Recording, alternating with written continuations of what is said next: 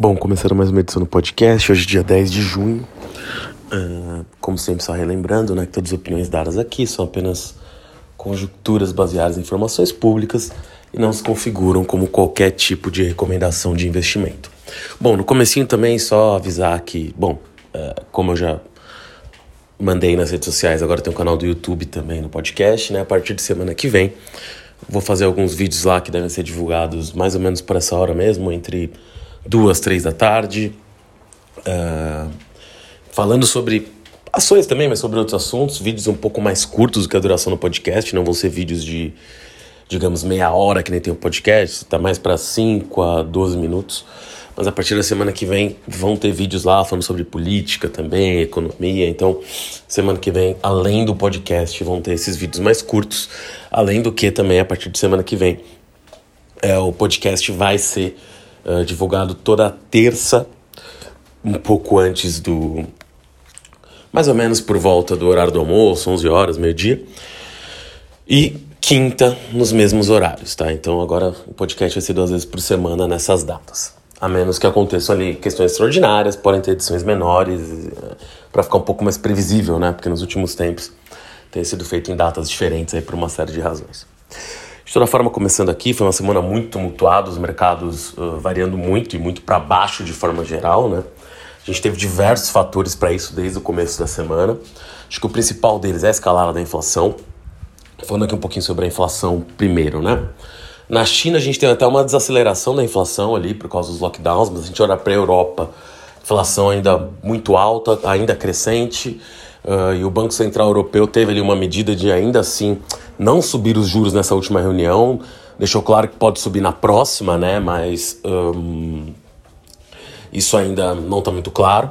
Nós está, assim, provavelmente o Banco Central Europeu vai subir na próxima reunião, mas muita gente acha que eles já estão atrás da curva, né? Quando eu digo atrás da curva é quando eles forem subir os juros e de forma talvez até um pouco lenta, porque eles não vão dar aqui um termo que eu estou usando, tá uma marretada, aumentando os juros muito, né? Ou seja, tá zero, vai para um.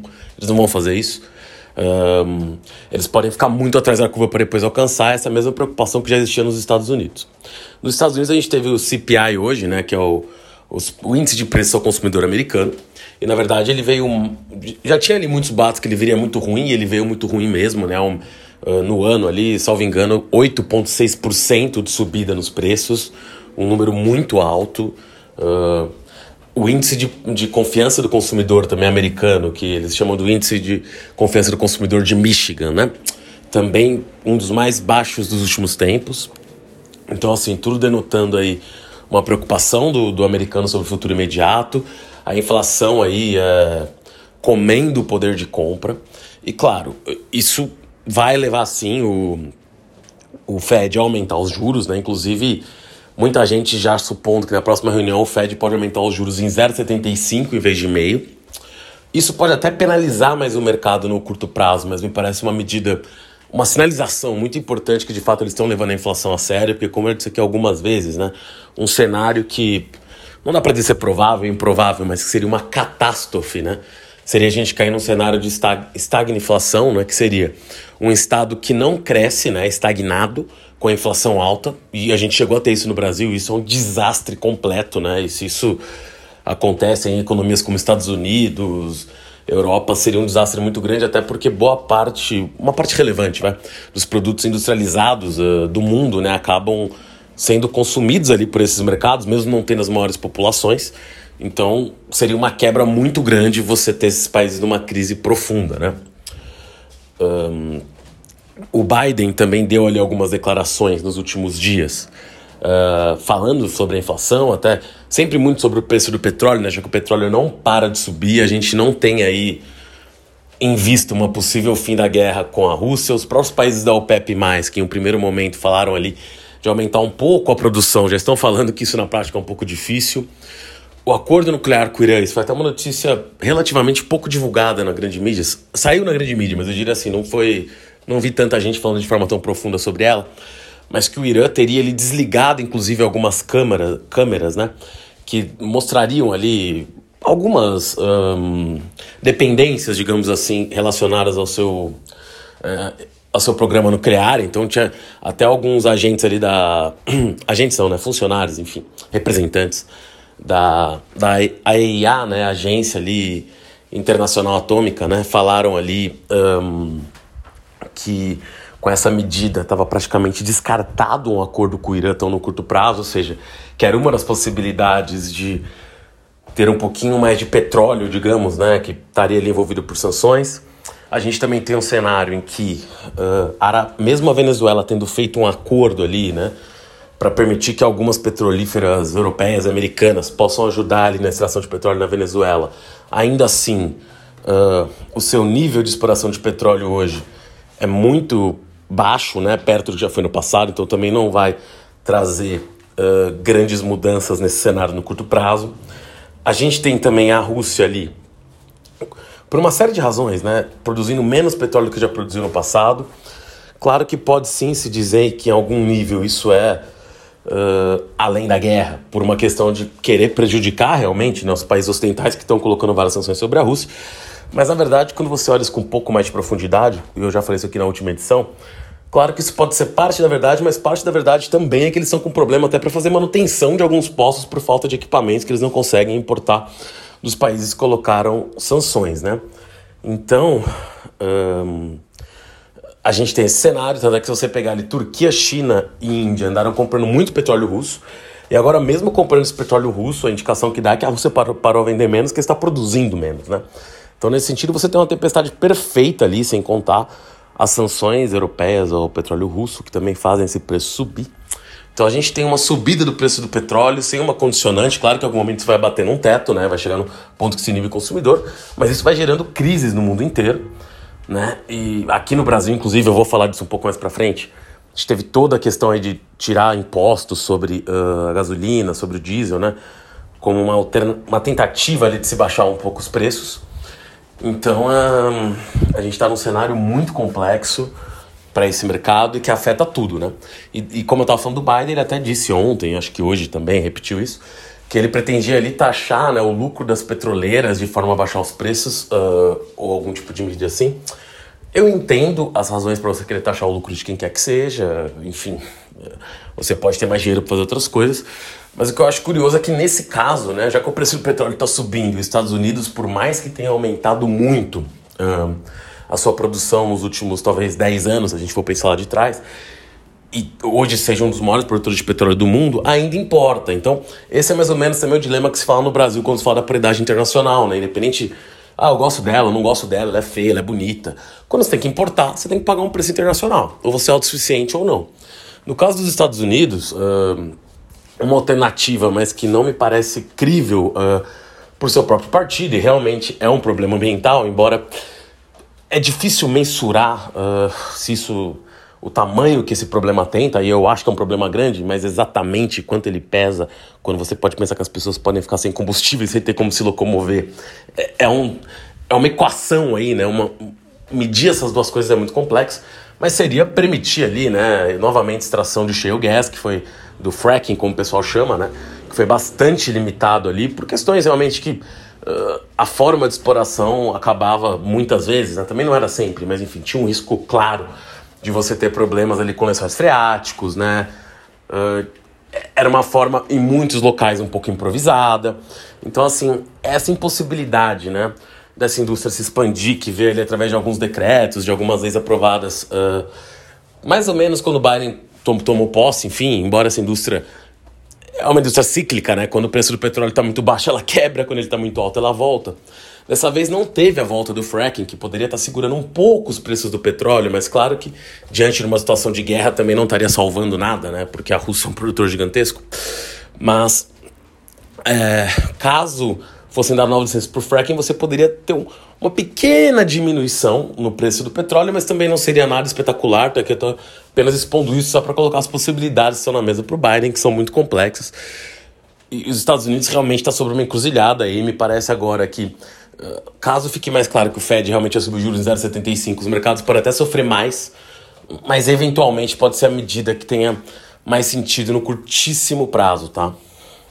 Uh, vindo aqui agora um pouco para o Brasil, aliás, antes disso, só um último comentário sobre inflação também.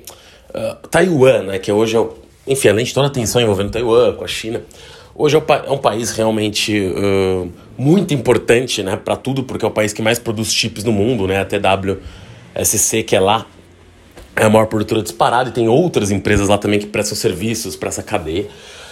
E Taiwan ontem teve o maior número de mortos desde o começo da pandemia, 213 pessoas pelo coronavírus, então assim, vale muito a pena ficar de olho nisso, né? Além da, da tristeza, da perda de vidas, né? E de toda essa questão muito complexa, né? Que, que vem junto com o Covid, mas de potenciais restrições ou problemas em Taiwan, né?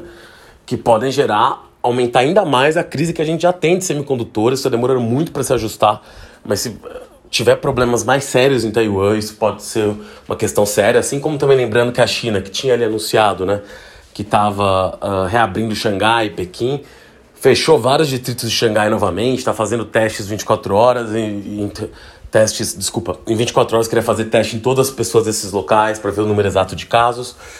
Então, assim, uh, também está muito difícil prever quando a China ali vai conseguir uh, liberar tudo de uma vez, né? Inclusive, isso aqui não é um dado meu, tá? Mas tem sido dito muito em alguns locais da mídia por alguns especialistas, que poderia sair até outubro, tá? Uma vacina de mRNA chinesa, já que a China não tem. Uh, não tem tido, não quis, né, enfim, adquirir vacinas de mRNA ali feitas por estrangeiros, basicamente por, por americanos, na verdade. E aqui não, não discutindo eficácia de vacina, que nem é objetivo aqui, nem tenho expertise para isso. Mas muita gente acredita que caso essa vacina de mRNA chinesa comece a ser aplicada lá, poderia haver flexibilizações da política de Covid zero, mas isso é só a partir de outubro, então, e assim, isso também é um, digamos, é uma tentativa, está sendo desenvolvido, tem testes, e também não sei se isso é a solução, tá, porque o, o, a Omicron ou outras variantes, basta ver que o número de casos no Brasil também tem aumentado bastante, né, é, realmente tem um nível de, de transmissibilidade muito alto, então vamos ver como a China vai lidar com isso, mas um potencial coisa para ficar de olho no consumo chinês, de como as coisas vão evoluir na China, eventualmente poderia ser essa nova vacina de mRNA. Bom, indo aqui agora para o cenário mais brasileiro, acho que a principal discussão aqui, acho que a milésima vez que eu falo sobre isso, é sobre a Petrobras. Um, a gente teve aí um cenário que o preço dos combustíveis, de alguma forma, né, já está um pouco. E aqui eu não estou falando que é justo ou injusto, só fazendo a comparação mesmo se for ver o mercado internacional, ele já está até um pouco represado, né? E aí vem um problema que, assim, eu vejo poucas vezes de fato entrar na discussão, que é o número das refinarias que a gente tem. Tu não fala, não, o preço tem que ser o preço da extração no Brasil. Me parece correto, já que a gente explora muito petróleo especial bruto. Isso está correto. A grande questão é, a gente não tem as refinarias aqui. E aqui eu não estou falando de partido político, tá? Quem quer, enfim, porque realmente esse não é o ponto, mas como política de Estado a gente falhou em fazer refinarias eficientes para isso, inclusive numa época que a Petrobras, como agora também, uh, principalmente no começo da do pré-sal, a Petrobras teve muito caixa para esse tipo de coisa, por uma série de razões, uh, investimentos errados, uh, corrupção também, teve, na verdade, um número de razões muito alto, né? A, Petro, a Petrobras ficou muito endividada, acabou não fazendo essas refinarias, e acho que até antes de, de, desses uh, desse acontecimento em si que eu tô falando, acho que você pode puxar lá para trás, tá? A Petrobras parou muito de fazer refinarias antes da hora. Isso foi um problema. E agora a gente fica numa encruzilhada que fazer essas refinarias demoraria tempo, a menos que fizesse, por exemplo, refinarias menores, ou se estimulasse, talvez, uh, uh, agentes de iniciativa privada a fazerem refinarias, tá? E aqui não é, ah, não, vai deixar o preço na mão do privado. Não é exatamente isso, é trazer um pouco de concorrência, mas claro, seria interessante que a Petrobras de fato começasse esse movimento.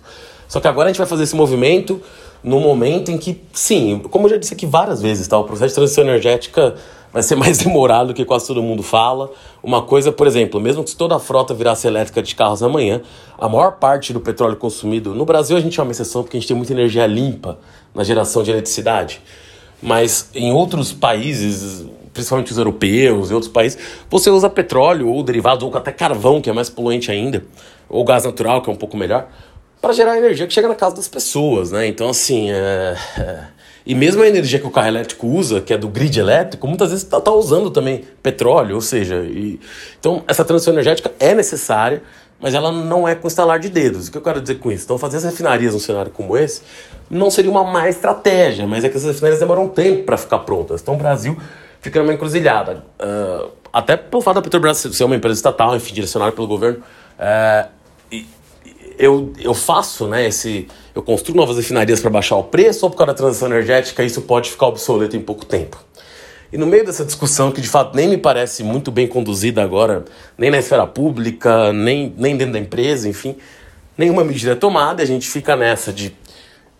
O cálculo também não parece muito claro de como, de como é feita né, essa empresa Petrobras, que sim, você poderia incluir sim os custos da exploração aqui em reais. Então você tem uma discussão um pouco perdida nesse sentido, né? É, e, que, e que não é tomada uma decisão efetiva para se mudar algo. Então o que acabou sendo feito foi, já foram rebaixados ali um pouco os impostos federais, e agora numa canetada resolveram zerar ali alguns impostos federais, diminuir também o ICMS ali para cerca de 17%, em muitos estados é mais do que isso. E claro que isso gera uma quantidade de problemas em cadeia bastante complexos, né? Primeiro que o ICMS, e não foi só combustível, sobre energia elétrica também. Então, assim, os preços das contas de luz podem cair, o preço dos combustíveis pode cair, da gasolina, em especial do diesel, né? Porque claro que a gasolina é o que chega mais diretamente as pessoas têm carro, mas o diesel, de alguma forma, acaba até chegando mais diretamente na economia como um todo, porque os caminhões, né, que já que o transporte rodoviário é disparado a maior forma de transporte no Brasil, em especial de mercadorias, uh, o transporte rodoviário é muito mais afetado pelo preço do diesel, e isso acaba chegando no preço dos alimentos, chega na sua casa, no preço de tudo que está circulando, né? Então você acaba indo para um cenário uh, muito complicado né, de contaminação da economia, em termos de, de inflação, de custos, de diminuição do poder, do poder de compra de todos. Claro que diminuir impostos, nesse sentido, é legal, né? É claro que aí também entra outro ponto que muita gente falou, tá? Você simplesmente zerar impostos, você beneficia a sociedade como um todo. Que legal. Por outro lado, se você tem políticas direcionadas, você pode ajudar quem mais precisa no caso, ou seja, Talvez ajudar os caminhoneiros, ajudar motores de aplicativo, ajudar motoboys, ajudar pessoas de rendas inferiores, com uma ajuda direta, ao invés de zerar o imposto que acaba indo, sei lá, desde o, da pessoa mais rica do Brasil vai pagar menos a gasolina, até a mais pobre, tudo bem. Isso de alguma forma é equânime, mas são, são incentivos diferentes. As pessoas que precisam mais deveriam ter políticas direcionadas. Isso me pareceria uma política um pouco mais bem formulada, né, de alguma forma. Mas por que eu estou falando tanto de zerar esse, esses impostos? Porque os estados dependem muito do ICMS de combustível, tá? Claro que sim, eles tiveram uh, arrecadações até recordes nos últimos dois anos, incrivelmente, mas isso também tem que ser um pouco ponderado, porque você tem uma inflação que também está corroendo esse poder de compra, né? Então, a partir do momento que você olha as responsabilidades dos estados, inclusive constitucionais ali, né? Do que os estados têm que investir, você tem a polícia. Claro que você tem repasses também da União, mas você tem a polícia, você tem saúde, educação, então, assim, você acaba tendo uh, obrigatoriedade de investimento alta desses estados, que também são repassados para os municípios. Então, assim, esse corte de impostos, uh, teoricamente, vai ser compensado pela União, mas tem muita discussão quais seriam os valores, provavelmente isso vai dar mais discussão. Mas o fato é que uh, o preço vai acabar caindo alguma coisa na bomba, não me parece a melhor política, como eu já disse aqui, acho que poderia ter políticas direcionadas mais inteligentes e também uma política ali mais clara, né, de como você poderia uh, ajudar a é, construir refinarias ou, ou criar algum tipo de soluções. Que esse é o ponto, não seria de curto prazo, tá? Isso não resolveria esse ano, não seria eleitoral, provavelmente não resolveria no ano que vem. Talvez fosse coisa, sei lá, lá para 2024, 2025. Mas você teria uma solução mais estrutural, com algum nível de risco, porque o mundo está tendo uma troca de, questão energética, mas já que a Petrobras está tendo lucros gigantescos e independente de acionistas minoritários, mas você tem ali, né, um, um acionista majoritário que ainda é a União, ela poderia usar seus dividendos nisso, né? Uh, e, e, além disso, aqui também cabe mencionar de novo o fundo de estabilização, né, que o que o foi votado ali no Senado e está meio travado agora na Câmara, que também seria assim uma possibilidade de você fazer um subsídio temporário para diminuir o preço dos combustíveis e acabaria machucando menos as pessoas no dia a dia, né? Então acho que todas as políticas têm que ser avaliadas. Aliás, vale até mencionar né, que uma coisa que tem acontecido aí, uma discussão nos bastidores, é que com a diminuição da arrecadação do, do, do ICMS, uma, a forma de compensação que a União usaria para pagar os estados seria um aumento na CEFEM. Como eu já comentei aqui algumas semanas, os impostos sobre mineração no Brasil tem uma inflação altos baixos, mas o setor de mineração, por exemplo, de ferro, não paga ICMS caso a Candir. Então, assim, então seria uma forma de você eventualmente fazer uma taxação para compensar essa perda de receitas. Uh, sempre lembrando né, que sim, é importante cobrar impostos e sobre renda, sobre impostos inclusive bem desenhados. Os brasileiros, na verdade, são muito ruins por incidirem muito sobre consumo. Mas cada vez que você coloca o imposto, também muito provavelmente você vai aumentar o preço final, né? Vale, vale também de muitos produtos. Vale colocar isso de alguma forma. Claro que você pode falar, o privado tem, tem muita margem, vamos ver. Em alguns setores sim, outros não. Então, essas discussões tá, são, são complexas, tá? Mais do que às vezes parece em um, em um primeiro olhar, às vezes, um pouco mais rápido, né? Então, então acho que esse é o cenário aí dos combustíveis, falei bastante, mas é porque é um cenário muito complexo e interminável. E um efeito colateral disso também, que esse até eu vi bastante gente na mídia falando, mas não sei se uh, em vários locais de mídia, talvez em mídia mais especializada de economia, que um efeito ali adverso disso vai ser o efeito em cima do setor de etanol, né? Querendo ou não, por mais que o etanol não seja tão internacionalizado como poderia, eu digo nosso etanol de cana especificamente, porque os Estados Unidos também usa muito etanol de milho, né? Uh, o etanol vai sofrer com isso, tá? Porque a gente sempre teve uma política, justamente pelo etanol ser um combustível muito menos poluente, uh, baseado ali numa cultura na cana-de-açúcar, uh, de que esse, ele teria vantagens tributárias. A partir do momento que você zera ou leva pro mínimo o imposto incidente sobre o gasolina e o diesel, você acaba equivalendo eles ao etanol, e aí o etanol deixa de ser competitivo, né? E o etanol deixando de ser competitivo, você basicamente pode quebrar até a cadeia do etanol. E vale lembrar que isso já aconteceu algumas vezes na nossa história, né? Ou seja, você quando tem algum problema de gasolina, você simplesmente zera e quebra a indústria de etanol. E, e aqui não estou falando, ah, tem que defender o etanol, mas é quando a gente fala de transição energética, talvez o etanol seja a solução que, que a gente tem dentro de casa, talvez uma das melhores do mundo, né? Que a gente talvez nem divulgue o suficiente. Então, é, é sim um problema colateral disso que Estão falando até de colocar, porque vão ter PECs também sobre esse assunto? Estão falando de colocar alguma das PECs, alguns incentivos ao setor, mas assim, aí você começa a criar. Uh, você estava criando uma solução que cria outros problemas, você a solução para esses problemas, em vez de fazer um desenho só, tentando medir impactos, né? Então, mais uma vez, parece uma colcha de retalhos ali, bastante atabalhoada do que tem sido feito. Para finalizar aqui, ainda sobre o Brasil, né? Vale mencionar que na quinta-feira a gente teve a divulgação do IPCA e veio abaixo do esperado depois de muito tempo. E lembrando aqui, tá, que essa questão do, do, de zerar os impostos, se acontecer, se passar tudo, pode sim baixar bastante o inflação no, a inflação no Brasil esse ano, já que, como eu já disse aqui, enfim, é, de, é notório isso, né? Que o preço especial do diesel, mas dos combustíveis, né? Acaba afetando toda a cadeia. Toda a cadeia, eu digo, ah, porque você aumenta o preço que o caminhoneiro está levando, aí você aumenta o preço do alimento, você aumenta o preço de produtos que todo tipo de produto. Então, assim, ele, como o pessoal diz, é um, um, uma inflação muito disseminada, a inflação de combustíveis. Então, se você para isso, tem ali estimativas diferentes. Mas, por exemplo, Itaú estimou que poderiam cair em 3 pontos a inflação esse ano, a XP em 2,5%. Então, assim, a inflação pode cair. Outros bancos, aliás, na verdade, mantiveram uma inflação bastante alta ainda, até, enfim, saiu de 8 para 8,8. No caso, se a gente pegar o XP e o Itaú, estão falando de inflação agora de 7, né? ainda é uma inflação alta, 6,9, 7. Ainda é uma inflação muito alta, mas eles estavam partindo de um patamar de quase 9 antes. Então é uma queda na inflação. Isso aumenta um pouquinho o poder de consumo brasileiro. Claro que muita gente está falando com, na verdade, de forma muito correta, né? Que assim, parte, não sei se toda, mas ao menos parte dessa inflação a gente está adiando para 2023. Então, novamente, não é uma solução conjuntural mas é aquilo, né? Quase que estamos à espera de um milagre. Porque se a guerra parar, o preço do petróleo cair, essa inflação não vai. Mas a gente não tem a mínima ideia de se isso vai acontecer ou não, né? Então, basicamente, realmente é uma coisa à espera de um milagre. Mas, de qualquer forma, ainda antes disso, a inflação estava cedendo um pouco no Brasil, né? Que está acabando, mas isso é importante, isso acaba representando mais poder de compra, né? Que ela esteja subindo menos. Continua sendo um cenário ruim, mas um pouco melhor. Hoje a gente também teve a divulgação de vendas para o varejo que vieram acima do esperado, quase o dobro do que se esperava.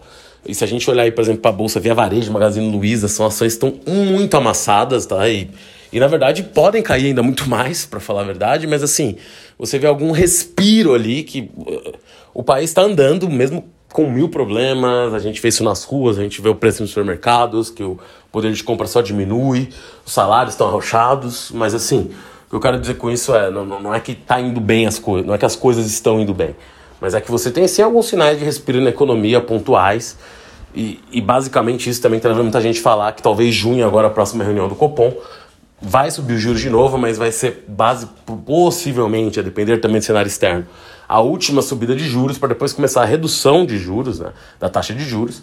E essa redução que acaba levando as, as pessoas terem possibilidade de pegar mais empréstimos, a economia rodar. Então é muito importante que estruturalmente a gente tenha uma redução na taxa de juros, mas para isso a inflação tem que diminuir. E, e, aí entra o ponto, né? Se de fato a gente apenas estiver transferindo inflação para o ano que vem, os juros podem subir ano que vem de novo e isso que foi feito não vai resolver muita coisa. Para finalizar sobre a inflação, acho importante comentar. Uh, semana passada e essa semana ainda continuaram né, negociações da Turquia com a Rússia para possibilitar ali um corredor humanitário, como eles estão chamando, para trans que transportaria grãos uh, da grão da Ucrânia ali, né, para para a Rússia, na verdade, os problemas, mas poderiam ir para o mercado internacional para diminuir um pouco a pressão sobre preços de milho uh, e trigo especialmente, algodão também, alguma coisa, mas especialmente milho e trigo.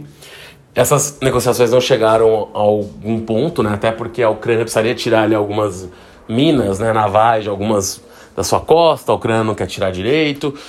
Então, assim, não se chegou a algum acordo e vale lembrar né, que a Rússia, na verdade, nessa última semana intensificou ataques contra a Ucrânia, uh, voltou a bombardear Kiev, por exemplo, Uh, então, e bombardeou inclusive um depósito muito grande de grãos da Ucrânia. Então, assim, não, não parece ter uma solução tão simples em vista, e com isso o preço dos grãos continua sofrendo, e aí vem a inflação que mais dói, né? Porque é a inflação que da vida, né? Como a gente tem visto aí o aumento do número de pessoas com, com possibilidade de se alimentar de forma digna no Brasil, que é a inflação dos alimentos, a gente vê isso aqui. E o Brasil ainda é um grande produtor de alimentos. Então, como eu disse aqui, essa inflação no Brasil ainda é, é gigantesca, claro, os preços estão absurdos.